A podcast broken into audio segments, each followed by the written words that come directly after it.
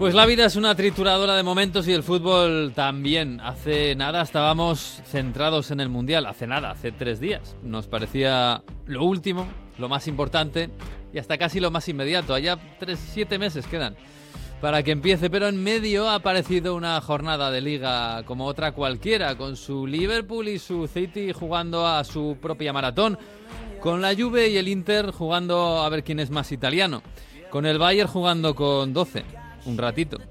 En fin, y ahora llega la Champions, que siempre nos parece la gran batalla de todos los tiempos. Y no está nada mal estos cuartos de final. Disfrutemos, que ya llegarán otros momentos. Bienvenidos al episodio 26 de Onda Fútbol. En Onda Cero. A ver cómo termina, casi nunca termina en gol, casi nunca termina en gol, casi nunca termina en gol. El Messi hasta el fondo, casi nunca termina en gol. ¡Gol! ¡Casi nunca termina en gol! Onda Fútbol. Fútbol Internacional con Miguel Venegas. Palla all'area di rigore, si gira Cassano, magico movimento, Balotelli, rete! Rete! David Villa darting through the middle, he's got it between the two, and he's won the game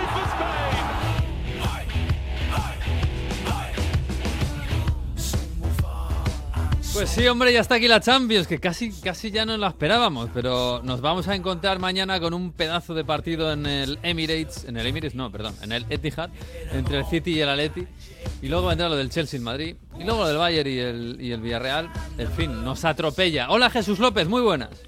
Muy buenas, ¿cómo estáis? ¿Cómo os ha ido la semana? Eh, ¿Con poco trabajo, regular, mucho o como la mía? o con pocos vuelos, o con muchos o como los tuyos. Exacto.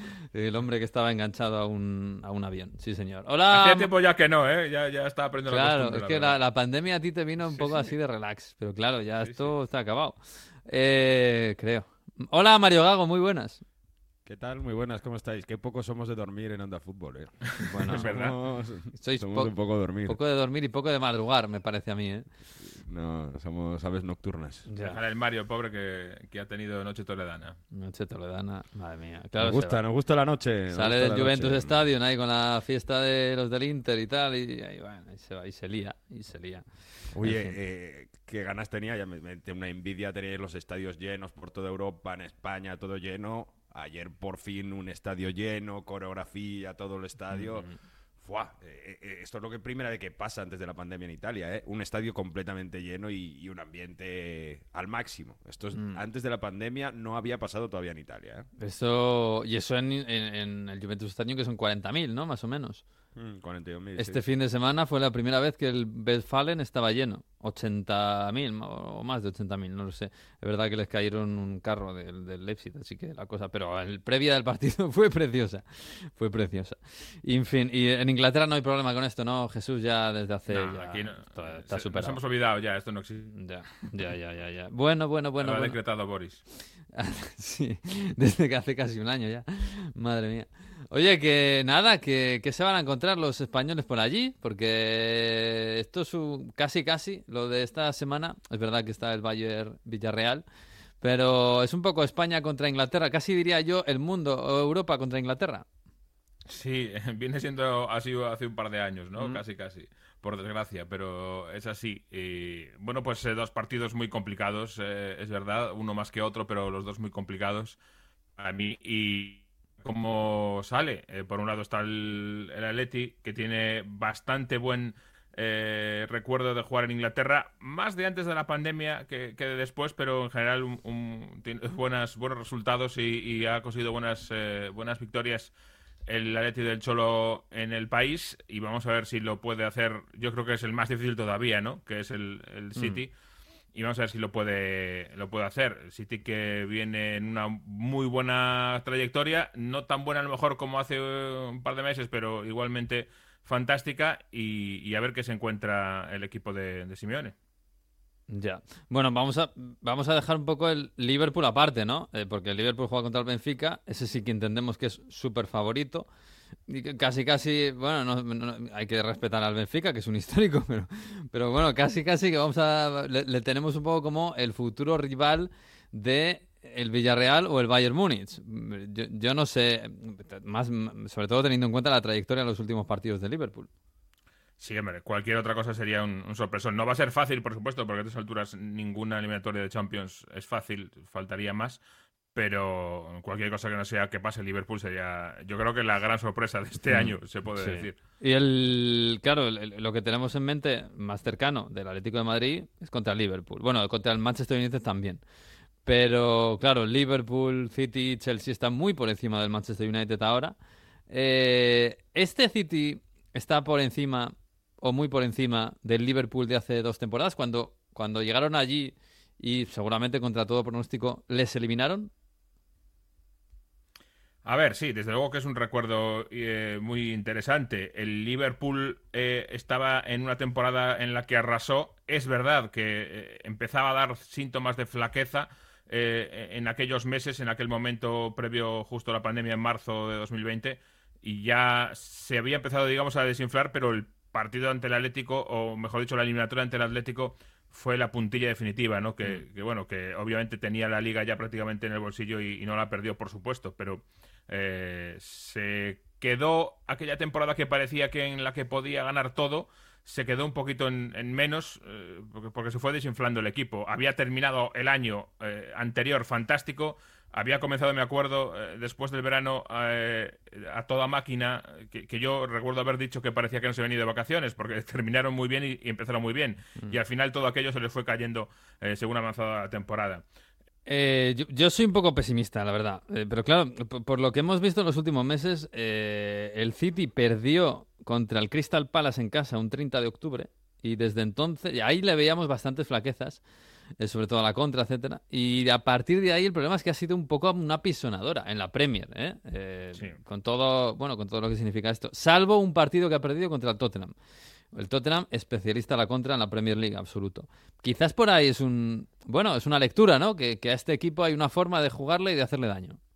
Sí, a ver, siempre la ha habido, pero eh, vamos a ser sinceros, esa vía la ha cerrado muchísimo. Hace tres años, eh, es, eso de hacer contras, eh, pues le suponía bastante vulnerabilidad al, City y perdió un poco la liga muy pronto contra Liverpool por eso, porque pues recuerdo aquel partido contra Wolverhampton con Adama que, que tomó el Etihad. Mm eso con la llegada de Rubén Díaz y con cambios que ha hecho en defensa, eh, eh, lo ha conseguido limitar muchísimo Guardiola. Y este año es verdad que le ha pasado contra el Crystal Palace, más que perder, eh, yo creo que contra el Crystal Palace sobre todo le consiguió defender muy bien el equipo del sur de Londres y mm. contra el Tottenham fue que le consiguió defender bien, pero además están Kane y Son, que son los mejores del mundo sin ninguna duda en este tipo de, acciones, de las transiciones y le consiguieron ganar el partido y eh, obviamente, por supuesto, que hay una forma de ganarle al City y obviamente que el, que el Atlético tiene, eh, es capaz de hacerlo, eh, hmm. por descontado.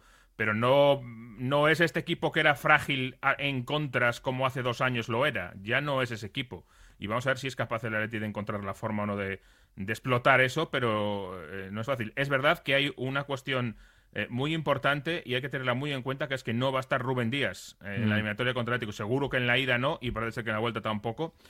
Y eso sí es verdad que es un punto importante a favor del Atlético en este caso. Y hay otro que es el calendario, lo hemos dicho. El eh, City va a llegar al partido de vuelta probablemente muy, eh, eh, iba a decir diezmado, pero no, muy desgastado, porque tiene que jugar hmm. contra el Atlético, el fin de contra el Liverpool, de vuelta contra el Atlético y luego otra vez contra el Liverpool la semifinal de la, de la FA Cup.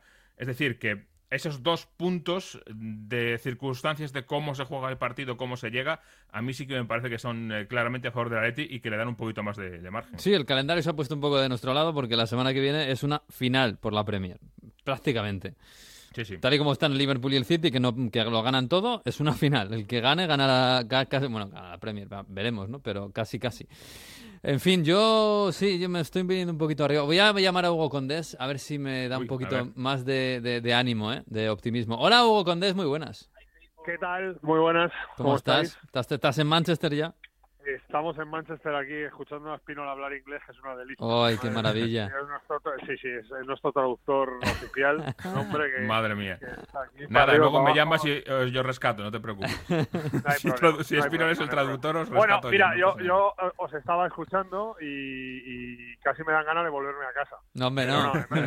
que te hemos llamado para que nos des optimismo, hombre fuera bromas. Mira, yo siempre digo lo mismo y además eh, me repito mucho en esas eh, situaciones. Y además, Venegas, tú que me conoces, has hablado muchas veces de fútbol conmigo, lo sabes. Creo que esto de, eh, eh, nadie va a quitarle las virtudes que tiene al Manchester City, ni mucho menos. Todos sabemos cómo va a jugar. Todos tenemos en la cabeza un poco cómo va a ser el partido. Eh, por lo menos el de ida. El de vuelta, pues depende de lo que pase en el partido de ida, habrá que ver, ¿no? Pero el de ida todos tenemos en mente lo que tiene en la cabeza.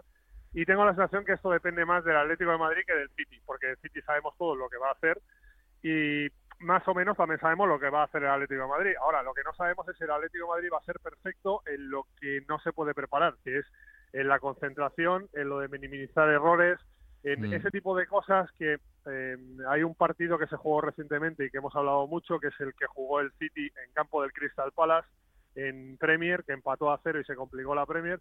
Y es que además ese partido justo lo vimos porque estábamos aquí, fue el día antes de jugar contra el Manchester United del partido de vuelta a octavos de final. Y eh, eh, decíamos, si, si elimina el Atlético de Madrid al Manchester United y tiene que jugar contra el City, ese es el partido que vamos a ver.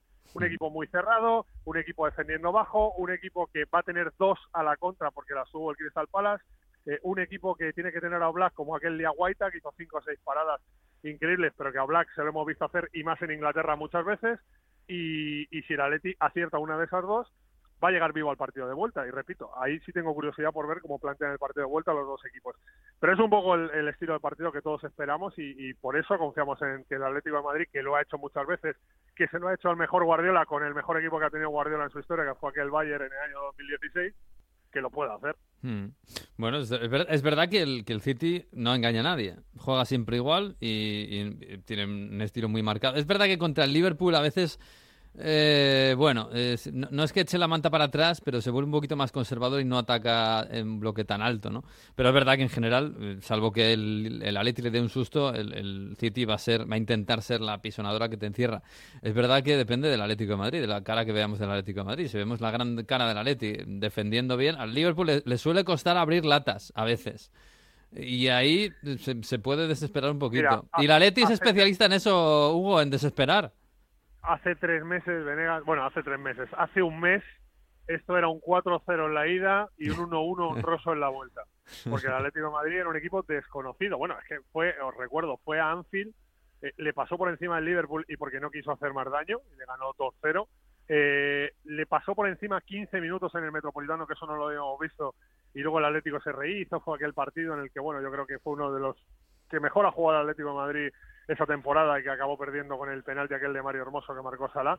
Eh, pero es que este Atlético de Madrid vuelve a ser de los, de, de los diez últimos años, al menos en este último mes. Hemos visto un equipo mucho más serio. Bueno, ya lo vimos en Old Trafford, ¿no? Mm. Un equipo mucho más concentrado, que no comete errores, que va bien por arriba, que tiene uno black que salva las que llegan y que incluso, te diría que hasta, fíjate, el otro día el partido contra el Alavés, me da la sensación de que el Atlético de Madrid ha recuperado esa sensación de vamos a cestear porque en cuanto pisemos un poquito el acelerador metemos dos goles, que es una cosa que este año tampoco le había pasado. Y el otro día lo vimos que lo volvió a hacer. Quiero decir, eh, llega en su mejor momento, eh, esto no garantiza nada, pero llega en el mejor momento para competir contra un equipo como el Manchester City, porque si, si, tienes que eliminar al Manchester City, desde luego necesitas que todos tus hombres estén en su mejor momento. Mm. Y luego llega con un futbolista descomunal que se llama Joao Félix, Sí. que hablabais de Son y de Harry Kane, pero creo que Joao Félix y Griezmann al contraataque también le pueden buscar las cosquillas de una manera tremenda al Manchester City. ¿eh? Mm. Pues sí, y si no está Rubén Díaz, pues mira, eso que nos llevamos, sobre todo si no está en el partido de ida, tampoco en el de vuelta. Vamos a ver. Y el calendario, lo del Liverpool, nos viene bastante bien eh, al equipo español. Pues nada, Jano, que nada, Manchester bien, ¿no? Sigue con su con su belleza Mira, por fin, por, por fin, nata. sí, por fin esto, por fin esto es Manchester. Quiero decir, la otra vez vinimos, hacía sol, no sé qué, vas ahí, estuvimos, nos, nos recomendó un sitio Jesús y, y Sí. tuvimos que estar en la terraza porque hacía calor. Nada, esto es Manchester, está lloviendo, hace Claro, frío, o hombre. sea, por fin estamos en Inglaterra como Dios manda. Así que encima eso ayuda. Edificios de ladrillo, claro, esto es Manchester, macho. ¿qué- qué como, eh, esto es como ir a jugar a Ibar y que haya 30 grados. Pues no, No, eh, pues vas a Ibar, eh, niebla, lluvia, tal. Pues eh, hay que mentalizarse y Manchester es así y hay que jugar así. Pues sí, sí. Pues nada, dale un besito a Janito y a, y a Espínola y calienta la voz, que mañana no sé si vas a cantar muchos goles, casi igual nos viene mejor que no. que la No, cosa quede para el metropolitano, ¿eh? Lo que agradezco el partido de mañana no se haga dos voces, porque si no, eh, mañana tenía que mandar una foto a mi mujer para decirle que estoy aquí en Manchester Sí. para que se lo creyera. Porque creo que la bola del Atlético de Madrid la va a tener poco. Sí, pero sí, bueno, sí. Hay que que, la hay, tenga bien. hay que hacerse lata, pero bien cerrada, ¿eh? Bien a- a- apretada, bien fuerte. Correcto. En fin. Un abrazo grande. Un abrazo, Guito. Chao. Chao. Chao, chao. Pues no va a ser fácil, ¿no? Ganar al campeón de la Premier y al líder de la Premier, que a veces eh, parece una pisonadora, pero a veces eh, también se le puede ganar, por supuesto. En fin, eh, claro, y luego vendrá lo del Madrid contra el Chelsea en Londres. Eh, claro que el Chelsea lo ves y dices, está pasando un momento completamente opuesto. Este fin de semana ha perdido en casa 1-4, Jesús. Mm, Pero yo me imagino a Tuchel, que es un entrenador muy inteligente, contra el Madrid, plantando otra vez la línea de 5 y plantando en el medio campo a los Kanté, Jorginho, Kovacic, que no sé si van a jugar los tres, pero pueden jugar los tres. Y yo digo, joder, ¿cómo le metemos gol a esta, a esta gente? Sí, bueno, lo, de la derrota de este fin de semana yo no me fío mucho porque mm, eh, viendo el partido ha habido muchas desatenciones eh, defensivas, mm, eh, falta de concentración y no es propio del Chelsea, sinceramente. Claro, porque no se que ha llegado juega Tuchel. nada ya en la Premier, ya Claro, en tierra de nadie. El tercer puesto lo tiene más o menos asegurado, o por lo menos el de Champions lo tiene asegurado, y, y al Liverpool y al City no les va a coger, con lo cual, pues teniendo eh, el partido contra el Madrid el, eh, esta semana es un poco hasta lógico.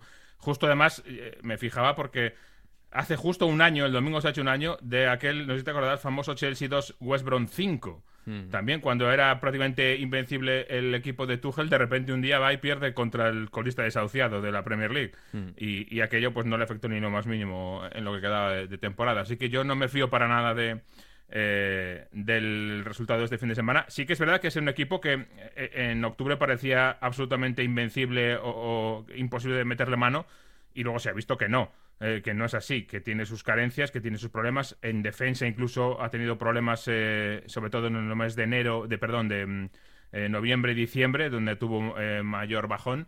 Y luego es un equipo al que mm, se le echan falta un poquito más de facilidad para meter gol. Si no está inspirado Havertz o, o Pulisic, pues lo tiene más, más complicado. ¿Por qué? Porque lo de Lukaku pues no le ha, no le ha funcionado de momento, no acaba de cuajar. Así que por ahí es un equipo que sí que tiene algo más que a lo que agarrarse, yo creo, en el, el análisis. Eh, El Chelsea sigue siendo un equipo muy, muy sólido, un equipo eh, que para mí va a ser muy complicado para el Real Madrid, pero eh, lo, veo de otra forma ya. Está. Me, da la impresión de que es verdad que en octubre nos parecía invencible. Me, me parece que se parece mucho al Chelsea de hace justo un año. Sin Lukaku, eh, Sí. Werner lo falla todo, eh, Havertz parece que es un poco a lo que agarrarse en, en ataque. Javier está claramente mejor que hace un año. Sí, es verdad que está mejor que hace un año. Claro, pero que como fue el héroe de la Champions, pues nos parece que... Pero sí, es mejor que, que hace un año. Sí, la- el camino hasta llegar a la final de la Champions, No a fue- aquel momento fue, fue, de- Sí. fue complicadete. Sí, sí, sí, sí. Pero bueno, no sé, yo, yo soy, sí, soy un poquito pesimista, igual que con el partido del Atleti contra el, el City. Así que, oh, no sé, vamos a llamar a alguien que nos dé un poco de ilusión. Hola, Pereiro, muy buenas. Joder, Venegas, yo creo que deberías eh, plantearte hacer un programa triste y uno contento. No, hombre, yo llamo a vosotros para, para que me está- vengan, está- para que estás en para venirme arriba. absoluto. No, no, no, yo estoy, estoy pesimista, es verdad, estoy pesimista, pero bueno, yo llamo a vosotros para que me digáis, no, pues mira, en Madrid está muy bien, La fíjate. otra vez eras pesimista y yo y te dije. No, no, contra creer, el- contra París yo era optimista. día. Contra el salió era optimista. Miguel. Yo era optimista contra el París y, y casi, casi me la pego. Pero Sí, aquí, casi te la pegas, sí. aquí soy pesimista. No sé, a ver si. a ver Bueno, si- vamos, eh, eh, ah, está claro que el, el Madrid es una moneda al aire. Pues ahora más que nunca. O sea, Sí, siempre lo ha sido un poco, 2000 pero sí. Sí, pero es verdad que la versión del 2021 del Madrid pues era una cosa un poquito más ordenada, pues eh, sabías que había una solidez defensiva, sabías que el medio campo no estaban todos a su mejor nivel, pero eh, te daba para, para fiarte de ellos y sabías que Vinicius estaba de locos y que Benzema era otro nivel. Eh, ahora eh, Alaba y Militao no están igual, eh, Mendijo un día sí, un día no, el centro del campo ha bajado un poquito, Benzema está saliendo de lesión y Vinicius ha bajado dos poquitos, por no decir que ha bajado tres. Eh, pues no da para ser el tío más optimista del mundo, pero oye, eh, están en su competición. eh, me consta que poco a poco el tema físico en los entrenamientos va saliendo mejor, o sea que cada día los puntos de ese segundo pico de forma de la temporada van más alto y que el Madrid puede estar preparado para una batalla física, no creo que al nivel del Chelsea, pero puede estar preparado para pelear y que si Benzema está un pelín mejor y que si los de atrás se vuelven a cuadrar los cuatro y que si Modric tiene el día, pues eh, le puede ganar a cualquiera. También es verdad que en los últimos partidos pues ha sufrido en casi todos y que no le hemos visto una versión solvente casi ningún día, ¿no? Sí, bueno, nos agarramos un poco a Courtois, que está espectacular. Que es el mejor portero del mundo, Hombre, sí, seguramente. Y, y además, No, frente, a un Chelsea... For eh, de For Fortuna no tenemos a nadie aquí en la... no, Vale, vale. creo que no, se, se les traspapelaron los partidos de Madrid. Eh, pero sí, Courtois está ex- excelente eh, contra una delantera que no está excelente. Por ahí ganamos. Eh, bueno, lo de Benzema Vinicius, pues bueno, es verdad que se van a enfrentar a una gran defensa, eh, sobre todo con un enorme Rudiger que hasta ya mete golazos. Pero quizás el, el- claro, el, el mayor problema puede ser el centro del campo, ¿no? Un Chelsea que físicamente te puede arrollar y que el centro del campo es lo mejor que tiene. Es que ya lo hemos visto eso. O sea, es que esa Claro. película ya la vimos el año pasado, ¿sabes? Entonces, eh, y el Madrid lo pasó muy mal. Y encima Cross salía de lesión, acuérdate. Mm. Y es verdad que... Claro, pero ¿cómo está ahora mismo ese centro del campo del Madrid? Si es que van a jugar los tres de siempre, eh, o, o a lo mejor no. No, no, van a jugar. Vamos a ver, o sea, no, no- que es Carlo Ancelotti, ¿eh? Que aquí Ya, no hay inventos. Ya hizo un invento el día del Barça y, y no lo vuelve a hacer en su vida. O sea, con eso tiene para tres años. eh. En la alineación del Madrid, eh, te, te la digo de carrerilla. O sea, ahora mismo es Courtois, eh, Carvajal al lado militado y Mendy, eh, Kroos, Casemiro, Modric, Vinicius, Benzema y Asensio Rodrigo, que es lo único que cambia. Sí. No, yo los mandaba los dos al banquillo y ponía Bale, pero claro, ya sabes aquí que Uy, eh, Bale. co- co- cobra, pero no, pero nada más.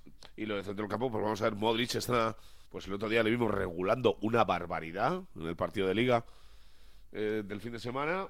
Eh, a Cross, pues ha tenido la semana pasada dos, tres días de una gastroenteritis bastante heavy y no fue su mejor partido. Mira que fue el que mejor empezó el otro día, los primeros 20-25 minutos y que Casemiro va en grúa este año. O sea, que n- n- o sea, no un futbolista que estamos acostumbrados a verle, que es un pitbull que sale a todo, pues ahora mide mucho, está mucho más eh, hundido entre los entre los centrales y hace mucho menos eh, recorrido y mucho menos sprints cortos de esos que hacía para ir a por el balón y llega bastante más tarde que hace que hace tres meses. No sé, es lo que menos confianza me da, porque aparte es el ancla del Madrid. O sea, por mucho que lo de arriba sea decisivo. Sí, pero no me estáis animando mucho, ¿eh? No sé, Jesús, ¿tú tienes alguna...? no, no A sé. todo, a todo esto, 0-2. El miércoles... los 0-2. tres. Vale, muy bien, muy bien. Jesús, Lo tú- que pasa es que el, pro- el pronóstico no se corresponde igual mucho con el análisis. ¿eh? Claro, Bueno, claro.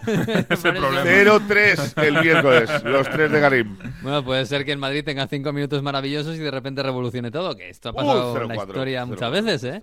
No sé. No, lo- yo- no, bueno, yo- ha pasado hace 10 días. Sí, ¿sabes? sí.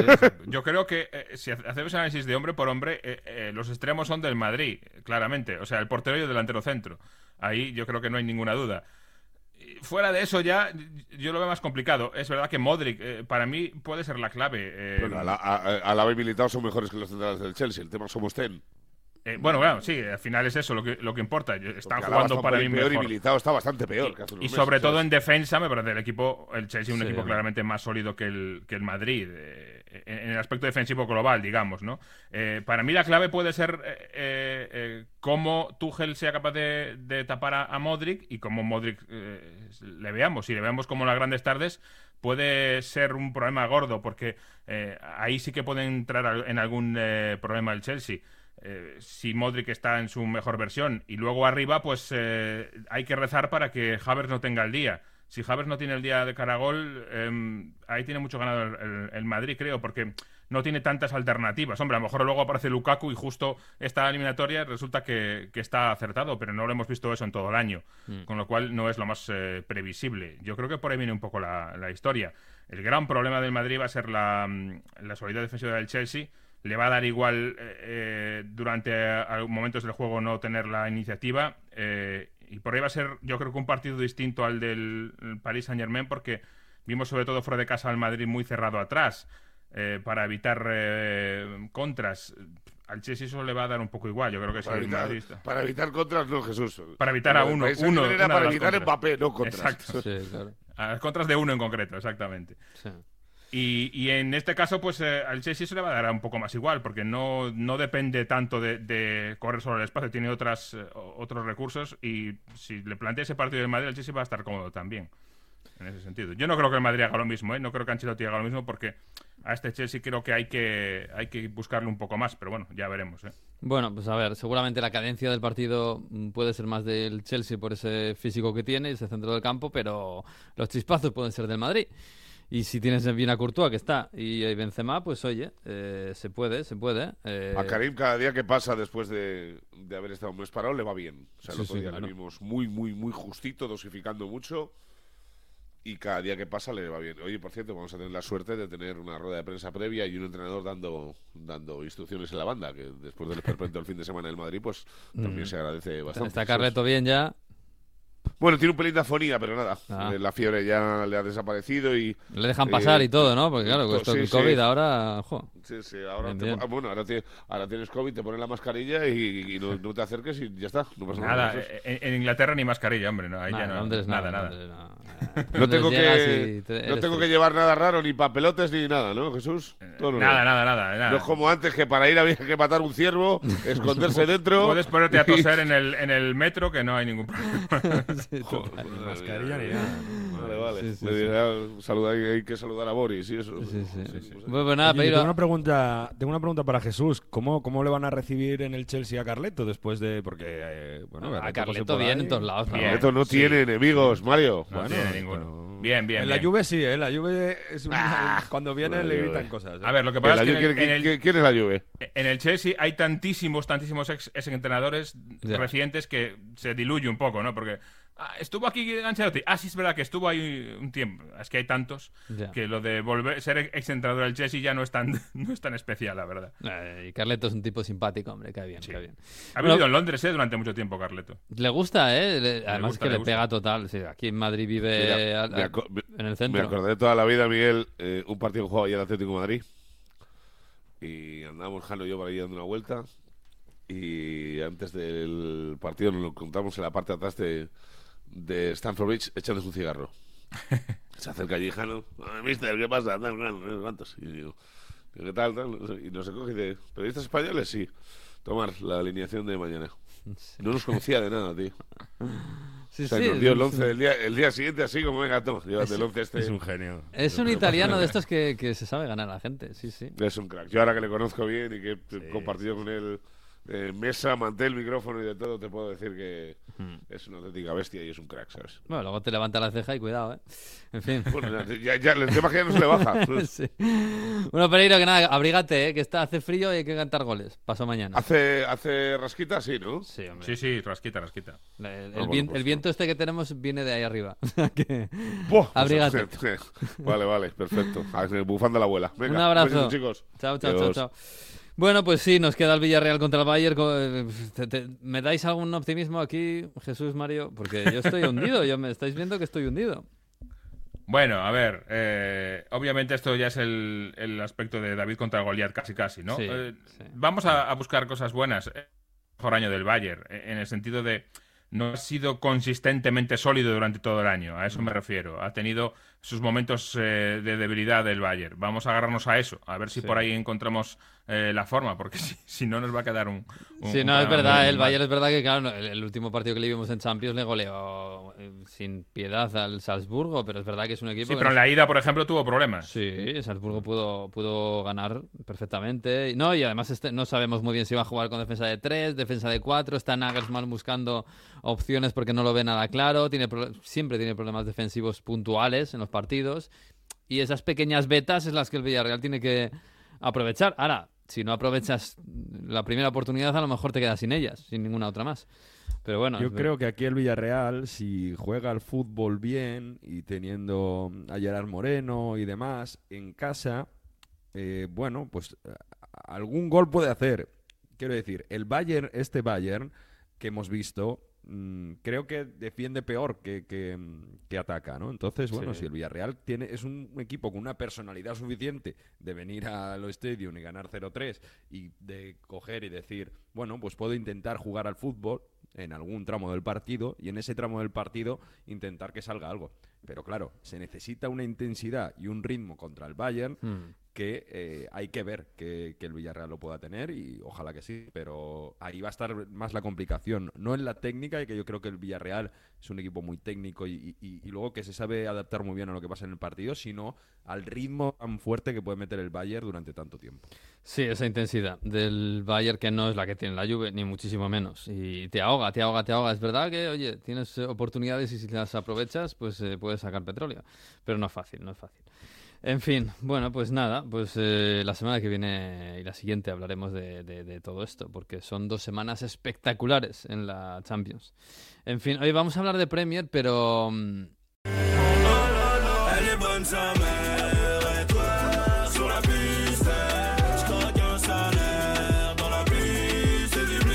Sí, hombre, no nos vamos a olvidar de, de, de Manu Terradillos, hombre, la Francia que madruga, que está por ahí mirando la Champions, pues un poco de reojo, así como con nostalgia, ¿no? Hola Manu, ¿qué tal? Muy buenas.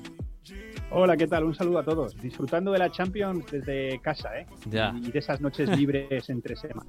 Pues que igual que cómo? Messi, Ah. igual que Neymar, igual que Mbappé, ¿no? Suena algo. Sí, seguramente tengan una tele más grande que la mía, pero bueno, en ese sentido no me quejo.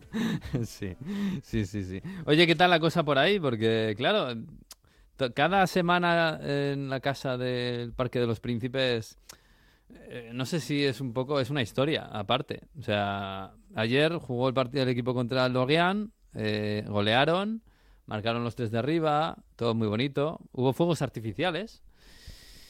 Y claro, por la tele parecía que todo fue fantástico, pero, pero no sé si hay ahí un, no sé si hay un cisma con la afición que va a ser difícil de reconstruir, pero vamos, de aquí a junio tenéis fiesta todas las semanas. No, claro, claro. A ver, eso de este cliché, ¿no? Que se dice mucho de victoria balsámica, yo creo que aquí todavía no se puede, no se puede aplicar ni mucho menos, ¿no?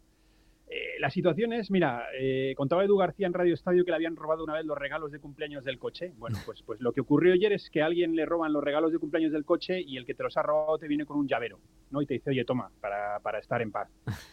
Pues bueno, goleada muy bonita, 4 a 1, dos goles de Mbappé que además dio tres asistencias, eh, marcó Messi, marcó otro doblete Neymar, pero no es suficiente, no es suficiente. Vimos eh, parte de la grada vacía en ese Vigage Hotel, ¿no? el, el- el famoso equivalente al Fondo Sur, eh, los integrantes que pusieron la pancarta al revés, eh, con el nombre y la fecha de la, funda- de la fundación de, de, bueno, pues de ese movimiento, eh, pancartas hablando de gloria a nuestros colores, vergüenza a nuestros jugadores. Como dices, se vieron luego en la, en la televisión fuegos artificiales, pero por ejemplo no se vio tanto eso de que a veces los jugadores van a, o deberían ir a saludar a, a los fondos, ¿no? Porque Ah, lo tienen por contrato, ¿no? Eso. tienen. Claro, efectivamente, sí, algunos cobran unos cuantos cientos de miles por ello, eh, según, según se, se destapó aquí, creo que fue la, la televisión pública francesa la que lo hizo. Mm. Eh, y no fue el caso. Sí que recuerdo ver a Marquinhos, por ejemplo, saludando desde el centro del campo, aplaudiendo, pero bueno, eh, se silbó nuevamente a Neymar cuando se dio el once titular, eh, a Mbappé lógicamente se le aplaudió. Sí que hubo algo más de aplausos, por ejemplo, cuando ya marcó Neymar el segundo, pero claro, el estadio es muy grande, no, no, no todo el mundo que va son ultras del PSG. Se silbó también ya, bueno, pues por contarlo a, a Ramos, que entró en el minuto 71, si no recuerdo mal, volvió a jugar su sexto partido, no jugaba desde finales de, de enero. Entonces, pues bueno, es lo que ocurre si no ves el partido. Tú ves los datos, ves que han marcado los de arriba, 4-1, 12 puntos de ventaja sobre el, sobre el segundo el Marsella. Parece que todo va bien, ¿no? Ves esos fuegos artificiales que pusieron en televisión, pero yo creo que es poco, ¿no? Como dicen los ingleses también, poco y tarde, ¿no? Mm. Eh, poco Sí. y tarde lo que, lo que está haciendo el equipo necesita mucho más para ganar el, ¿no? de vuelta a los Claro, yo me imagino que ayer es el día perfecto para contarle al emir de Qatar que la cosa va bien en, en París, ¿no? Pues mira, hemos goleado. Han marcado Mbappé, Neymar y Messi. Mira, qué bonito. El resumen, tal, los fuegos artificiales al final y todo perfecto. Ahora, lo que pasa alrededor Claro, ya no, ya déjalo. goleando al Lorient, que es un equipo que está peleando por evitar el, Sí. el descenso. O sea, Sí, sí. es- dentro, digamos, yo no creo que el Lorient contase con puntuar aquí al principio de temporada tampoco. No, no, en absoluto, en absoluto. Por mal que esté el Paris Saint Germain, incluso con los suplentes, habría, lo normal era que, que hubieran ganado. Eh, y luego Mbappé, que habló eh, en zona mixta, incluso habló en español, que, que a mucha gente le puede parecer extraño lo bien que habla español este hombre. Vamos a escucharlo. No, no, ha dicho a la, televisión francesa que no tomo mi decisión, soy tranquilo, termino mi temporada, soy bien con mi cabeza, eh, juego un buen fútbol y vamos a ver lo que va a pasar. Juego con Messi, Te- tengo mucho placer a jugar en esta temporada y después vamos a ver. Bueno, Manu, ¿nos quedamos con el fondo o con la forma? Quiero decir, ¿nos quedamos con lo que dice, de que no ha decidido nada todavía, de que muy bien con Messi y tal? ¿O nos quedamos con qué bien habla español este hombre, está ya preparado, va a venir aquí y en dos días está hablando con los medios tranquilamente? Yo creo que, que Mbappé está gestionando su comunicación de forma impecable. Hmm. eh, esta última, bueno, esta última, esta temporada. Em, eso es lo que ha dicho en español. Habló antes en francés donde dejó algún elemento más. Dijo algo así como hay nuevos elementos que hay que tener en cuenta, con lo cual es ahí donde se agarran muchos aficionados diciendo, oye, a lo mejor la cosa está cambiando, puede que sí. Y luego hubo otro detalle en zona mixta en el que cuando ya se va, pero claro, es que tú ves solo la cita y dices, no, ¿puedes seguir en el PSG? Por supuesto que sí. Claro, tú lo, lo- lo lees y dices, vaya. Sin embargo, ves la secuencia en la que Mbappé está diciendo a los periodistas, bueno, me voy ya que ya os he dado como bastante material, ¿no? Para que publiquéis. El periodista le pregunta, ¿pero quedarte en el PSG es posible? Y él responde en francés, eh, bien sûr que oui, que se traduce como un por supuesto que sí o un, un claro que sí o, o ciertamente, pero bueno, que es más bien, eh, según yo lo vi, una forma de no negar lo contrario. Es decir, el- el- esa expresión se usa, se usa mucho y a lo mejor, eh, a lo mejor viene esta noche, bien sûr que oui, sí, sí, tal vez, no, sí, mm, voy a pensármelo o, o- o no lo descarto, más bien. Mm. Lo que ocurre, claro, es, es mm, ahí es donde entra la reflexión. Muchos aficionados, ya te digo, se, se agarran a eso para decir, oye, a lo mejor renueva, puede que hayan cambiado las cosas. Eh, otros son un poco, no sé si decirte más realistas o, o fatalistas, diciendo, vamos a ver, eh, el PSG le da todo lo que quiera. Ya se ha hablado incluso de darle la capitanía la temporada que viene, eh, un sueldo mayor que el Real Madrid y no lo anuncia con lo cual algunos lo ven más como una forma de presionar al Real Madrid, porque se ha hablado mucho últimamente de sus derechos de imagen, porque es un jugador al que no le gusta mm, prestar su imagen para cosas con las que no está de acuerdo, que Mm. parecerá de cajón decirlo así, pero se pues se perdió un acto publicitario de la selección precisamente por eso, porque entre los patrocinadores en, en los que, que- que estaban presentes en ese acto publicitario había una casa de apuestas y él está totalmente en contra. Mm. Con lo cual yo lo cogería un poco como, como con pinzas. Evidentemente, imaginaos lo contrario. Periodista que le pregunta, oye, ¿hay posibilidades de quedarte en el PSG? Y dice Mbappé, no. Claro. sería lo contrario. Pues, pues eh, Eso sería, eso sería un anuncio y no va a anunciar así que se va, pues, lógicamente. Entonces, además es lo dice como mientras se va, ¿no? Sí, sí, claro que sí, claro que sí. Entonces yo por eso digo que eso, Sí. de, de leerlo publicado, traducido además, que suena bastante más fuerte en español que para mí la expresión en francés, a ver esa secuencia, hay una diferencia, hay una diferencia. O sea, esto es como cuando te dicen, quedamos esta noche, esta semana, y dices, sí, sí, hablamos, hablamos. Bueno. Eh, Exacto, justo me le explicaba a un, a un amigo francés el, el- el español de si eso te llamo luego. Sí, Exacto, si eso te que- llamo luego. tal que es por decir algo, ¿no? Pues eh, algo así. eh, a ver, no, no quiero hacer bromas, pero bueno, lo, lo vuelvo a decir, de, de leerlo escrit- escrito, el- el- por supuesto que sí se puede traer, se puede traducir también un, un claro que sí, o, o- o puede que sí, o no, no puede que sí, sino un, un sí, claro, ¿sabes? Un sí, claro, Mm, Sí, ¿por, qué no? no? Un poco... Sí, va bene, va, va es bene, una va bene apreciación muy italiano. personal, ¿eh? Sí, sí. sí, Es sí. es una apreciación muy personal, pero bueno, yo la digo tal cual y la asumo. eh, por eso digo que no me parece ningún tipo de aseveración ¿no? Mm.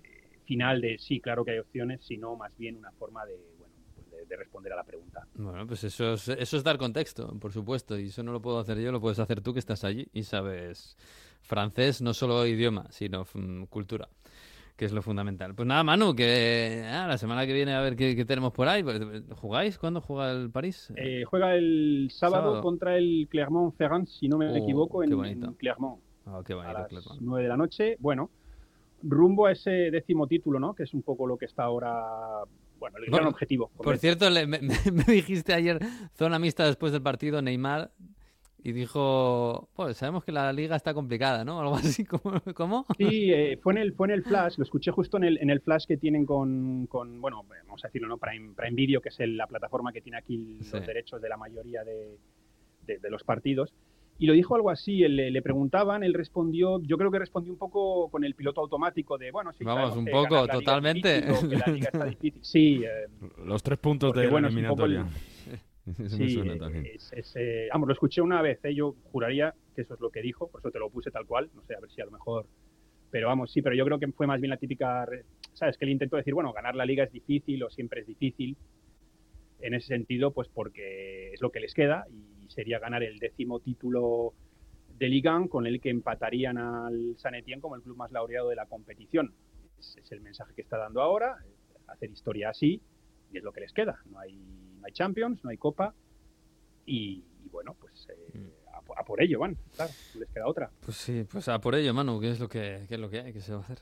Nada, te mandamos un abrazo, ¿eh? Un abrazo a todos. Chao, chao. Abrazo. Hasta luego, chao. Jesús, me has traído un cántico precioso de El la... cántico de la semana. Siempre comentamos que hay muchos eh, himnos en Inglaterra que, que son himnos eh, pesimistas. Eh, en España es todo vamos campeón y en Inglaterra hay muchos que son pesimistas. Eh, el del West Ham se- se viene a la mente que es, es tremendamente pesimista y hasta, hasta poético. Así que hay un poco de, mm, eh, de autocrítica y de ironía y de sarcasmo cuando las cosas van mal y os traigo hoy un cántico que me ha hecho mucha gracia de el Norwich. eh, fue en el periodo navideño, cuando peor lo estaba pasando el Norwich, ahora no es que esté más bollante, pero llevan varios partidos sin marcar y al acabar su partido eh, en la grada visitante empezaron a cantar vamos a hacer como que marcamos un gol. Escucha. Let's pretend score a goal.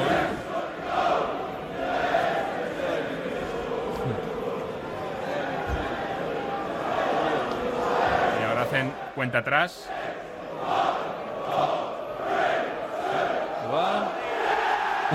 Gol del Norwich. 3, 2, 1, ¡yeah! Gol del Norwich hace la cuenta atrás. Y todo el resto del estadio les aplaude, por cierto. ¿eh? Qué crack. Claro, esto jugando fuera de casa. Jugando fuera de casa. Sí, sí, sí, sí. Sí, esto es, claro, es el espíritu de la- del, del fútbol británico de toda la vida. El fútbol es para pasárselo bien, hombre. Claro, si no marcas hombre, gol, claro. pues lo celebras igual y punto. Claro, claro, claro. Para adelante. Bueno, vamos a hablar de Premier un poco.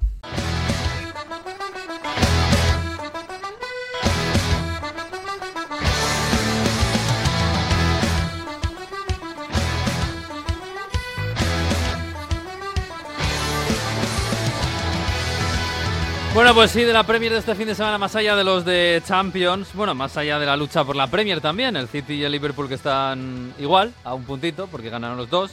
Eh, no sé, ¿qué nos queda, Jesús? El United, Yo, que fue el sábado, fíjate que el sábado tuvimos un una primer turno y segundo turno fantástico con los partidos de Liverpool, del City, del Chelsea, goleadas. tal. El, del, el, el- el teórico partido de la jornada fue el United-Leicester. Sí. Y, y madre mía, ¿eh? Cuesta, ¿eh? Cuesta, cuesta, cuesta ver este United. ¿eh? Yo creo que ya eh, después de, de confirmarse la salida de la Champions League, eh, es un equipo que necesita la cuarta plaza como el co- comer, sinceramente, tanto el equipo como el club, como la afición, como, como los jugadores, como todo el mundo. Pues lo tienen complicado, ¿eh? Muy complicado, sí, muy complicado. Sobre todo por la forma que y las sensaciones que deja el equipo. Yo te dije hace un mes o tres semanas eh, que a ver qué pasaba con Ragnick, no me querías mucho y, y a lo mejor eh, le dejan acabar la temporada, pero ah, de una muy mala manera. Además ya se sabe y ya hay atención puesta en el nuevo o en el próximo entrenador. Suena mucho eh, Ten Hag, es Mm. el, el último que suena y hasta lo ha comentado un poco Van Gaal, ¿eh? ¿Has visto Van Gaal lo que ha dicho durante Mm. la- el plan de selecciones? Que si Ten Hag le pide eh, le pide consejo sobre ir o no ir al Newcastle, al Manchester United, le va a aconsejar que mejor que se busque un club deportivo y no un club comercial, Uf, que eso sí, es el Manchester es- United. Es un palo tremendo, ¿eh? Sí, sí. Es un palo tremendo. Desde luego, de todos modos, a Ragnick incluso ya también le han preguntado por este tema y ha dicho que, bueno, como que con él no va la cosa. Eh, lo digo porque que, él no está buscando entrenador, no tiene nada que ver, pero claro, Ragnick se suponía que iba a ser el arquitecto de esto y bueno, ya me parece que no, ¿no?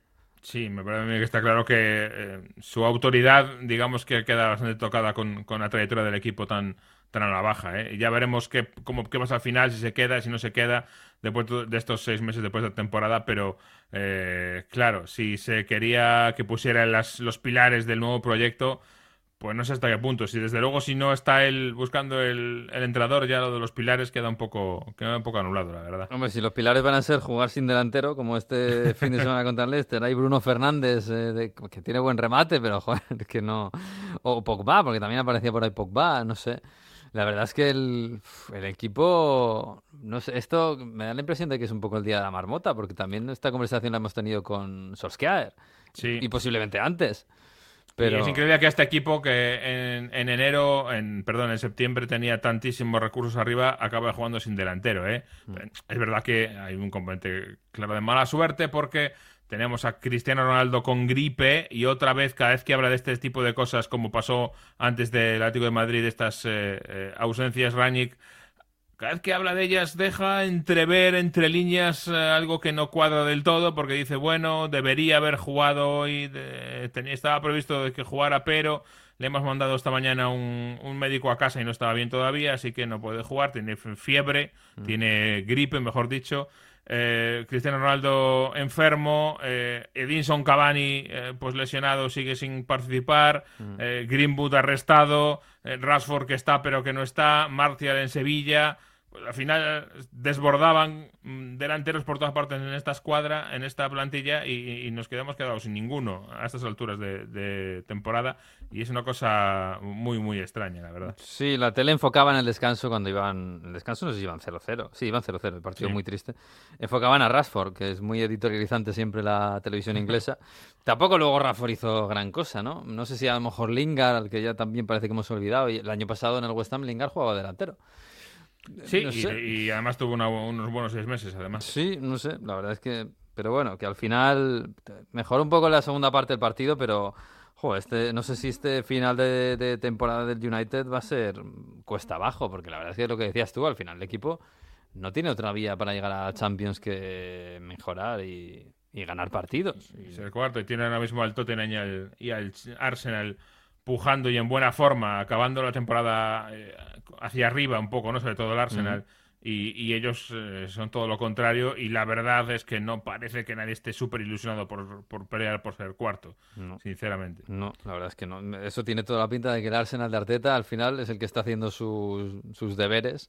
Es el mejor colocado, sin duda. sí. Sí. Aunque ahora se ha colocado por delante el Tottenham, ¿eh? Por, por golaveras eh, general a favor, aunque es verdad que el Tottenham tiene dos partidos más jugados. Sí, pero hace nada, hace unas semanitas me decías, uff, el... tiene pinta de que Conte está, que no le apetece, que casi que, que, que, ah, que si le echan que no pasa nada. Y, y ojo, Ha dejado un par de, ha dejado un par de, de perlitas y con eso. sí. sí, tres partidos seguidos ganados, eh, encajando pocos goles. Es verdad que, claro, te da la sensación este equipo de que cuando tiene espacios vuela y que es un equipo Claro. se ha convertido en un especialista a la contra, ya lo era con uno, pero bueno, que, que incluso se ha hecho más todavía y lo que le hizo al Newcastle, aunque le tuvo que remontar, pero fue destrozarlo a la contra con esta nueva tripleta que tiene arriba que está funcionando. Sí, tenía la tripleta ant- antigua, era con Dele Alli, luego se quedaron en, en pareja y ahora vuelven a ser tripleta con la llegada de Kulusevski, ¿no? Junto a, a Sonny Kane, que parece que les eh, eh, complementa muy bien y además no solo lo que se ve en el campo, sino analizando los números un poco, desde su llegada, desde la llegada de Kulusevski, el Tottenham es de los equipos que tiene mayor producción ofensiva de, de la liga, ¿eh? porque pues han mejorado los números de tanto de Kane como son desde entonces, eh, así que es una adición muy, muy bienvenida. Eh, es verdad que, claro, el, eh, el problema del Tottenham es que si le dejas sin espacios atrás, Mm. ahí es cuando llegan los problemas. Pero eh, por lo menos una cosa que hacen, que esta cosa, esta fase concreta del juego la, la abordan, vamos. Es tremendo, pero es que además, eh, incluso, joder, Harry Kane, que no marca ningún gol en los cinco goles, en, los- en la goleada de 5 a 1 contra el Newcastle, Sí, están todos, ¿eh? Están no todos. marcará, pero están todos. es, sí, el, sí. es el quarterback del equipo. Totalmente. O en el inicio de la jugada o dando la asistencia, pero Sí. están, están todos ahí. Eh, El es- gol de Son tremendo. es tremendo porque es, es un pase desde atrás ra- para, para el. Bueno, pues como un quarterback al espacio para Kulusevski y a Kulusevski le centra a Son. Claro, en esa estadística no aparece Harry Sí, Kane, pero, pero está. eh, pero está- está ahí de qué manera. Sí, sí, es el arquitecto del equipo sin ninguna duda. ¿eh? Es, eh, y lleva años haciendo esto. Mm. Eh, eh, Kane, esta beta se descubrió, por supuesto, Mauricio Pochettino. eh, y, y ha seguido creciendo. Y, y es que todo el mundo sabe lo que va a hacer Harry Kane, pero nadie es capaz de pararle. Con lo cual algo hará bien para que sea algo ya tan sabido y tan previsible, pero aún así lo sigue haciendo todas las semanas. Sí, desde luego. Bueno, eh, y eso que empezó la temporada mal, con aquello de que no le dejaron irse al City, etcétera, etcétera. Bueno, ahí están, ¿eh? 54 puntos con el Arsenal. Lo que pasa es que, como, que, claro, como decías, el Arsenal tiene dos partidos menos. Lo tiene, lo tiene no sé si se tienen que enfrentar eh, de sí, aquí al final. Sí, se tienen que enfrentar, sí. Es un, es un, un partido aplazado. Tenía que ser jugado Uh, pues eso va a estar bonito, ¿eh? Por el Omicron. Y por cierto, un partido eh, aplazado con mucha polémica. Porque en su momento el Arsenal consiguió un poco de vacío legal con las reglas que había con el COVID, Ah. porque solo tenía una baja por COVID el Arsenal, pero tenía otras bajas por lesiones, tenía a Aubameyang en la Copa de África y metió todo eso en el mismo paquete y consiguió el número de bajas eh, que había necesarias para, para conseguir aplazar el partido. Y todavía se lo recuerdan en el Tottenham al Arsenal. ¿eh? El otro día un Conte lo, lo dijo en una rueda de prensa y le recordaban que hizo una pequeña trampita Para, para librarse del partido en un momento en que no estaba tan bien el Arsenal como ahora. Fíjate, Aubameyang en la Copa de África y estaba apartado del equipo. Exacto.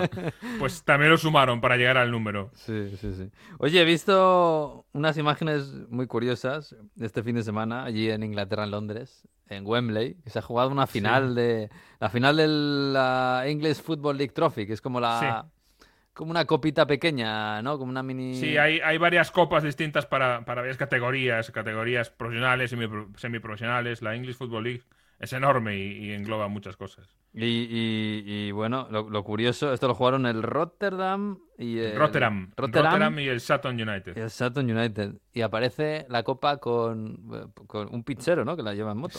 Sí, porque eh, una de las empresas eh, patrocinadores es eh, una pizzería y entonces eh, han utilizado a un repartidor de pizzas para aparecer ahí en el estadio, en medio de Wembley con el trofeo. Así que, Qué bonito. primero con el balón y luego con el trofeo. Las dos cosas han aparecido en moto. Ah, qué bonito, qué bonito. Bueno, estas cosas que tiene Wembley. Por cierto, no estaba lleno, ¿eh? Pero bueno, Wembley, como lo utilizan para todo, es la, la- la capital del fútbol mundial. Oye, ¿tú qué sabes de, de- Claro, allí en Londres, pues tenéis a lo- los estadios más caros del mundo. Los cuatro estadios, que yo sepa, esto no sé si es oficial, pero que yo sepa, son los cuatro estadios más caros del mundo están en Londres. Sí, probablemente sí, sí. Que son el, bueno, el Wembley, el, el del Tottenham, el del Arsenal, el Emirates y, y el Olímpico. Eh, claro, como sabes tanto de, Lond- de, de estadios, te, te- te han mandado por ahí a Qatar a, a ver cómo están los estadios de, A Mundial. comparar, ¿no? Sí, ¿Y, sí. y- y qué? ¿Qué tal? Muy, supongo que por dinero no será, claro. Sí, no, desde luego, que por dinero no es. ¿eh? Eh, bueno, obviamente, eh, estadios muy bien hechos, casi todos acabados, eh, algunos de ellos en el medio de la nada, eh, porque, claro, el problema aquí, eh, hubo un momento dado eh, de camino a uno de los estadios a- en el norte de- del país, eh, el que está más al norte, el único que está un poquito alejado, que es el Al Bayt. De camino al estadio, pues pasabas por, sales del centro de Doha en coche, pasas por al lado cerquita de un estadio mundialista, al poco eh, dejas a la derecha de una, tienes una autopista de 5, 4 o 5 carriles por el medio del desierto, dejas a la derecha el estadio de la final del mundial y a los 5 minutos estás dejando a la izquierda un circuito de MotoGP. Es decir, hay una concentración allí de, de cosas y de eventos que es, que es impresionante. Claro, es que Qatar debe de ser como la Comunidad de Madrid, ¿no? Como Navarra o algo así. Sí, sí, algo así, como la Comunidad de Madrid puede ser, sí. No, no es mala. Y claro, allí meter no sé cuántos estadios del Mundial, el, el- el circuito de Sí, tal, bueno, está- están todos prácticamente en Doha los estadios, menos uno, como te digo que está más, a- más alejado. Mm. El resto están en Doha o en, digamos, área metropolitana, por decirlo así, de, Sí. de la ciudad, de la capital. Eh, y claro, eh, pues hay muchos que están hechos para 40.000 espectadores. Todos los que veas de 40.000 espectadores eh, están pensados para que después del eh, mundial, eh, eh, si no en todos, en la mayoría, les retiren, eh, desmonten el anillo superior de asientos y se queden como un estadio de 20.000 espectadores en vez de, uno de 40.000 para ir reduciendo capacidades. Para la Liga Qatarí, claro. Claro, hay otro eh, que es para mí el más original, que además eh, en su diseño participó un estudio de arquitectura eh, de España. El estadio 974 se llama. Ujú. Eh, 974 es el código internacional de llamadas eh, de Qatar. Eh, Ujú. Si tú llamas un número de Qatar le pones el más 974. Pero además es que está hecho con 974 contenedores, contenedores de los del puerto, de, de mercancías. Ujú. Pues eh, está hecho con contenedores, a base de contenedores. lo han puesto cerquita de, de la costa, en una zona antigua zona industrial. Ah. Y bueno, pues tú entras a los baños y están las paredes son, están hechas con contenedores. Un baño está hecho con dos contenedores. Los vestuarios con contenedores. Todo está hecho con contenedores, más la estructura, digamos, de metal. Y está pensado para ese estadio, se sabe que se va a, a desmantelar, está confirmado. No sabe a dónde Entero, va- ent- ent- se- entero. se quita entero. Exacto, pero para, para transportarlo a otro sitio. Y lo pueden transportar a otro sitio como un estadio de 40.000 espectadores o lo pueden tra- transportar como dos estadios de 20.000. Es decir, que es, o sea, esto es, es como un Lego. Sí, sí, exactamente. Es un, es un diseño, han hecho la estructura y luego han puesto los contenedores para, para hacer todo lo demás. Ven- Vendemos Y es- estadio, ¿cómo lo queréis? ¿Queréis dos de 20.000 o uno de 40.000? Eh, Exacto, a, a medida. Y la verdad es que, eh, aparte de eso, lo que más llama la atención también es el sistema de ventilación, eh, la climatización de los estadios. Hmm. Justo en este, en el 974, no hay climatización porque es el que se va a desmantelar, pero en el resto sí que lo había. Y era, y era un, un sistema curioso. Eh, yo El primer estadio que fui a, a ver, que era el de Ahmed Bin Ali, me cogió por sorpresa. Y, y yo estaba pensando, ¿qué, qué viento. Yo estaba paseando por, por el lado de, de- por la banda, por el césped, y, y yo pensaba, pero qué viento se ha levantado de repente aquí en el desierto. Y no, no, es que tenía las toberas, eh, todo El a- a- en el lateral, el chorro de aire, un- unas toberas muy grandes que sacan un chorro bien gordo. Eh, el que vaya, el lateral que vaya a sacar de banda, se, se va a refrescar el trasero, eh, ya te lo digo. Madre mía.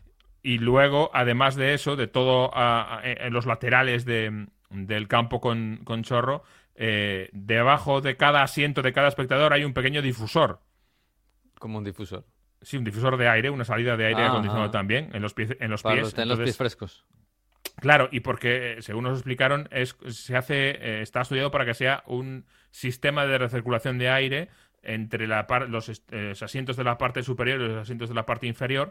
Está estudiado con distintas temperaturas en cada zona para que haya una circulación completa del aire. Eh, comentaba un ingeniero de los responsables que eh, uno de los estadios hicieron una prueba en noviembre y conseguían tener eh, en los 20, digamos, dentro, por debajo de 30 grados, mantener el, eh, la, la- la temperatura dentro del estadio eh, en un día caluroso y teniendo en cuenta que eh, lo, lo encendieron dos horas antes del partido. Ya.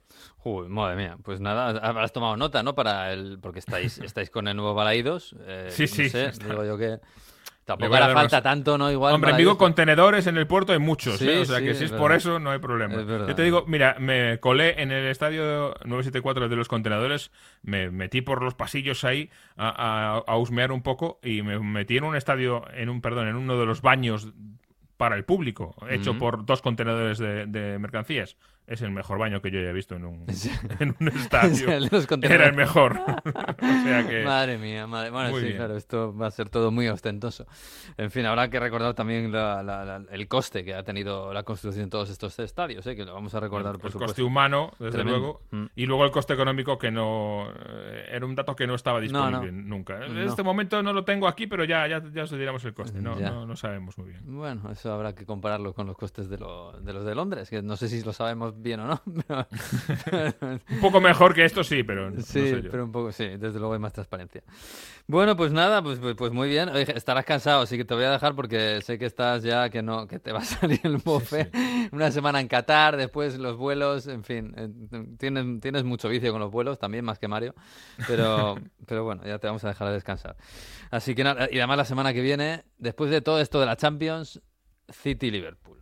En Nada fin, menos, ¿eh? Agárrense. Bueno, y después otra vez Champions y después otra vez City Liverpool. Pero bueno, eso ya, lo, eso ya lo contaremos y habrá que coger un poco de aire. Abrazo, Jesús. Venga, adiós. Chao, chao. Faccio un passo nella selva, senza briglie e senza sella. Vado incontro alla mia libertà, già da come marcio sembra Selma. Alle spalle la mia guerra, io la stella della Senna. Tu che invidi la mia vita, io che penso sa di un cazzo, sembra Satan. Sì, suono, non ho mai scalato una montagna a mani nude free. Non ho mai nuotato tra i piranha lungo il fiume Mi. Muovo, non ho mai viaggiato sull'Apollo 13 Sento dire solo Apollo credici Non ho fremiti, non ho mai lasciato la Nigeria Con i miei risparmi chiusi dentro il palmo Non ho mai sfidato la miseria Nei deserti caldi chiuso dentro un camion Vivo le mie storie magari Chiuso in casa Questo come eh? Salgari Chino sui libri e sui manuali Miki sei Lazzaro dai alzati eh. Camina, Oh. guerrero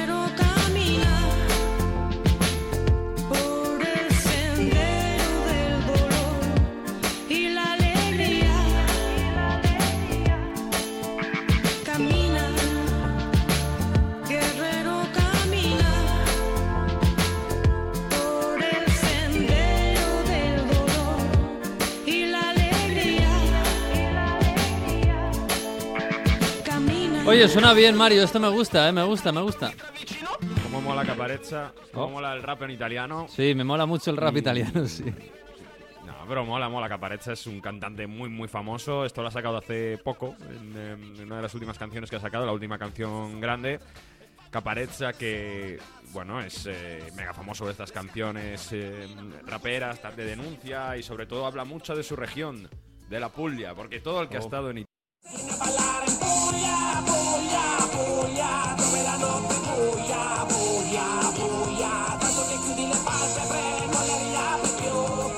Pues si tú lo dices, yo, yo esto no lo he escuchado. Tampoco he salido mucho de fiesta yo por Italia. Este es mega famosa, mega famosa. Sí. ¿Y por qué traigo una canción eh, de un rapero italiano de Molfetta, que está muy cerca de Bari, en la región de la Puglia? Porque el Bari ha vuelto a Serie B Hombre. después de varias eh, refundaciones. Ese San Nicola de Bari, que estadio tan extraño, tan mítico en el Mundial del 90, que ha tenido una final de Champions League, pues el Bari vuelve a la fútbol pro- profesional, podemos decirlo, después de ese falimento que se dice en italiano, después de quebrar varias veces, hemos recomendado aquí un documental que se llama Esa maravillosa estagione fallimentare del Bari. Bueno, pues eh, nos gusta, nos mola mucho el Bari y bueno, va a estar en serie del año que viene. Uy, qué bien, qué bien. Yo tengo ganas de ir a la puya, que siempre me la recomenda, me la recomendó mucho eh, Gaby Ruiz, que le Sí, encanta ir a, ir a la puya. Leche es fantástico. Sí, sí, tengo muchas ganas de ir para allá. En fin, bueno, pues este fin de semana lo que hemos tenido es un derby de Italia, Mario, que antaño era por el título, absolutamente, casi una final. Esta vez no lo era, pero a medias, porque era un poco la Juve robándole la cartera al Inter y dejándole fuera del Scudetto, pero ¿cómo son las cosas, eh? Corto muso el Inter. Luego, eh, para que le digan a Allegri que tiene que jugar al fútbol, ¿no? En el mejor partido de la Claro. temporada que juega la Juventus, acaba perdiendo 0-1 después de tener muchas ocasiones, merecer mucho más, dominar y de recibir un penalti, bueno, justito, justito, que se tiene que repetir y que al final lo aprovecha el Inter, toda la segunda parte el Inter metido atrás y tres puntos importantísimos para que en- eh, se había llamado en Italia este partido última llamada del Scudetto, porque la Juventus, bueno, eh, venía recuperando puntos y si hubiese ganado ayer, momentáneamente hubiese pasado al, al Inter y se hubiese metido la lucha entera por el Scudetto, aunque con Milan y Napoli ya escapados, pero de esta manera, ganando el Inter, se queda a tres puntos del Milan con los mismos puntos jugados, estamos grabando con los mismos partidos jugados, estamos grabando antes de que se juegue el Milan-Boloña, y, y a falta de, ocho jornadas, pues siete jornadas, ocho para Inter y Milan, pues eh, aprieta todo muchísimo. Fue un partido muy, muy tenso, lo decíamos, con mucha emoción, con mucha tensión y con eh, muchísimo ambiente. Así que fue un bonito espectáculo del fútbol italiano, eso sí. Hombre, con un penalti muy polémico, con cosas raras, repeticiones, historias, bueno, en fin, fin. Un Juve Inter non è mai normale. Eso está claro. Eh, oye, ayer estuviste en la grada del Juventus Stadium con un periodista de la Gazzetta, que es amigo nuestro, que hemos hablado muchas veces con él, y queríamos saludarle otra vez hoy. Hola, Filippo Conticello, muy buenas. Hola amigos, buenos días. Buenos días, ¿qué Buenos tal? días. Estás en Milán, ¿no? Yo estoy en Milán, Ah. sigo el Inter después de muchísimos años eh, siguiendo la Juve y fue un, un partido muy raro, muy extraño, como dijo como dijo Mario. Eh, me parece muy raro que la Juve este año, cuando juega bien, nunca gana. Jugó bien eh, una parte del partido contra Villarreal y perdió 3 a 0. Jugó bien contra Atalanta y casi pierde y va a empatar en la última acción de juego. Jugó bien, y, jugó bien contra el Inter y perdió. Eh, cuando la Juve no juega bien, pero juega como juega la Juve, en una manera muy concentrada, muy atenta, muy lista, al final, en una manera o en una otra, siempre gana. Hmm. Esto es el fútbol, esto es muy raro y a la contra es el Inter. El Inter es el, el equipo que mejor jugó en la primera parte del- de la temporada cuando Sí. ganaba siempre. Eh, ha tenido problemas en los últimos dos meses eh, ganando no ganando partidos pero jugando jugando jugando la pelota jugando bien ayer jugó la peor partida de la temporada y al final consiguió una, una, mm, un éxito que cambia cambia la temporada del Inter porque sin, es- sin este esta victoria, la- el Inter, eh, las cosas por el Inter se podrían muy mal. Ahora cambió todo y creo que vamos a ver una lucha, una lucha para, la- para el, lo Scudetto hasta el final, entre Nápoles, Milan e Inter. Y algo que eh, nosotros no, no somos acostumbrados a estas luchas con eh, más de dos equipos, porque ul- los últimos años eh, eh, la Serie A ha sido dominada para un equipo. Eh, la, la Juventus en muchísimos años y el año pasado el Inter. Ahora en, un, en una Serie A con un nivel técnico muy bajo, pero con un nivel de tensión y de emoción Mm. muy alto. Sí, sí, que no es poco, ¿eh? que en otros campeonatos eh, las ligas se acaban muy pronto y, y falta espectáculo. y Esto es espectáculo. Eh, ¿Cómo se ha levantado Milán? Porque claro, eh, Turín, me decía Mario que se había levantado un poco de bajón después de jugar bien y perder. El Inter, que claro, juegas Y mal. cabreados, y cabreados por el posible penalti de Bastoni a Zacaría, que tiene, se está escribiendo mucho de la polémica y eh, se ha quejado muchísimo. No el que pitan, ¿eh? el que po- por, el que Morata pisa a, mm, a Dumfries y, y luego se repite y todo eso. Consideran que es bastante dudoso, pero bueno, es penalti. Pero sobre todo se considera que es penalti de Bastoni sobre Zacaría, que lo pita fuera, parece que es en la línea y el bar no entra. Bueno, sí, mejor dicho, entra, pero no cambia la decisión. Sí. Bueno, en Milán, ¿cómo se ha despertado Milán, eh, Filipo? Porque yo imagino que estará, no sé si, claro, pensando que bueno, jugamos bien, no- nos damos buenas sensaciones, pero hemos ganado en el Juventus Stadium. Sí, sí, como te he dicho, cambió todo. Cambió todo a nivel psicológico y los últimos partidos la van a jugar con un otro ánimo, porque eh, ganando puede pasar cualquier, cualquier cosa. Eh, Juve Inter, como dijo Mario, nunca es un partido normal. Tenemos una, una literatura sobre este partido. Eh, más cuando se juega en Turín que cuando se juega en Milán. Y hay muchísimos, muchi- muchísimas, muchísimas polémicas arbitrales en la historia del fútbol italiano en este partido. Y ahora tenemos una página más.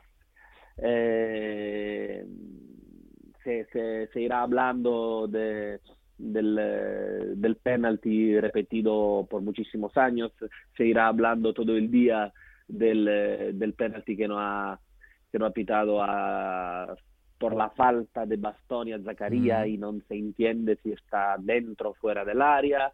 Eh, al final fue un partido muy, muy, muy intenso, muy, muy intenso, con mucha emoción. Eh, una cosa eh, muy linda fue que por primera vez el Juventus Stadium volvió con el 100% por este partido. Mm, en toda la emoción, la, la concentración eh, y la, la, mm, el facto que este partido es único, eh, es único porque volvió el público en Italia al 100% por este turno de, de- de- de campeonato e Juve Inter fue el primer gran partido con toda con toda la gente, con toda la afición. Fue Con una como una coreografía fiesta todo el y- estadio, sí, guapísimo. sí, sí, coreografía todo el estadio y algo algo icónico porque el primer gran partido que se jugó cuando empezó la pandemia y, y nunca sabíamos que era el coronavirus, el Mm. primer partido sin tifosi, sin afición, fue Juve Inter. El primer gran partido con afición al 100% fue Juve Inter. Y cómo se,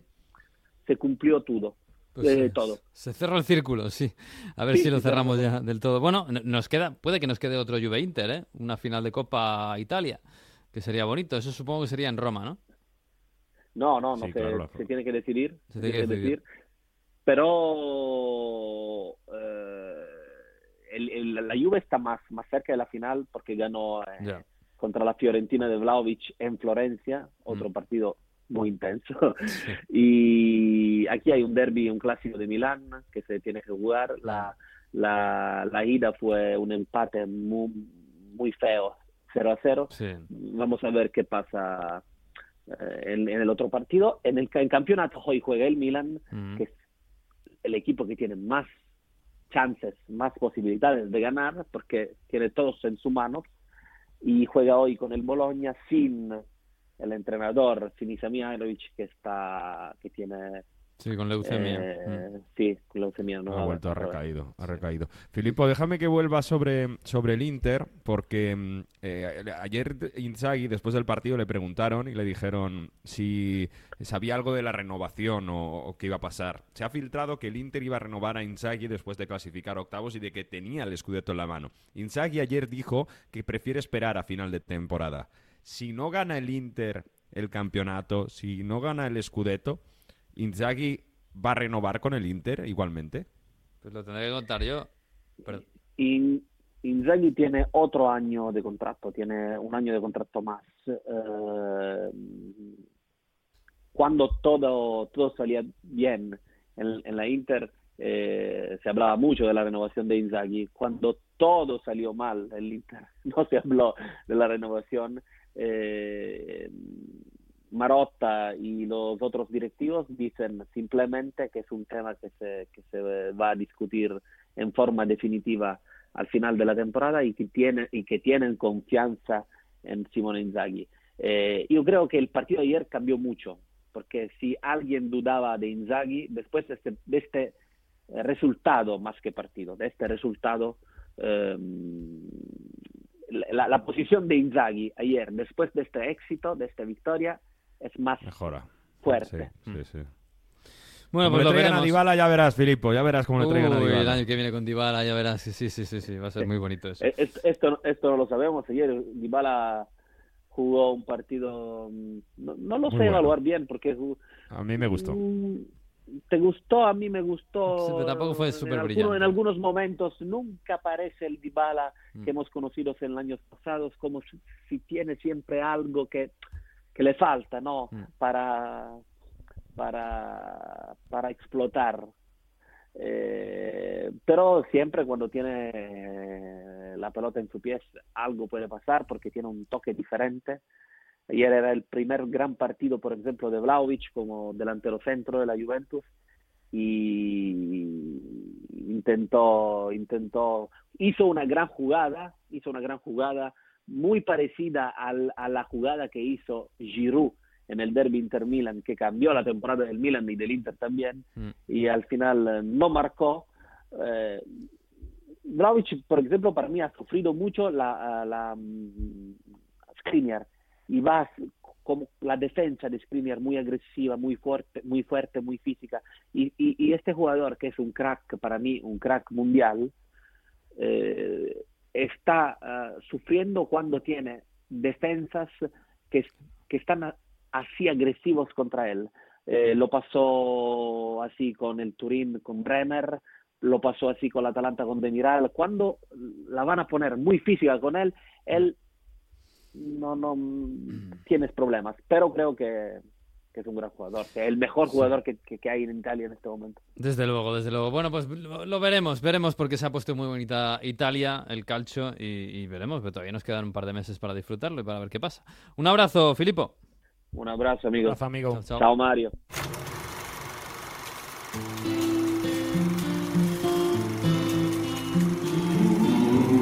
Vamos a marchar, pero antes no, salimos de Italia, porque ha venido el profesor Víctor Gómez con sus cuadernos de Heródoto, curso de Historia Futbolística 2021-2022, y nos va a hablar de la Fiorentina. Esta semana se presentaba el nuevo escudo de que llevará la Fiorentina italiana a partir de la próxima temporada. Un equipo histórico, un emblema y un color muy reconocible en el mundo del fútbol.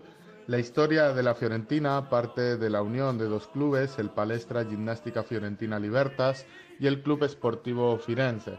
La unión se llevará a cabo en 1926 debido a la Carta de Viareggio, esa orden del régimen fascista para la unificación de los clubes italianos y formar grandes clubes en las eh, grandes ciudades. Aparecerá el Nápoles, aparecerá la Roma, entre otros, e incluso la Fiorentina.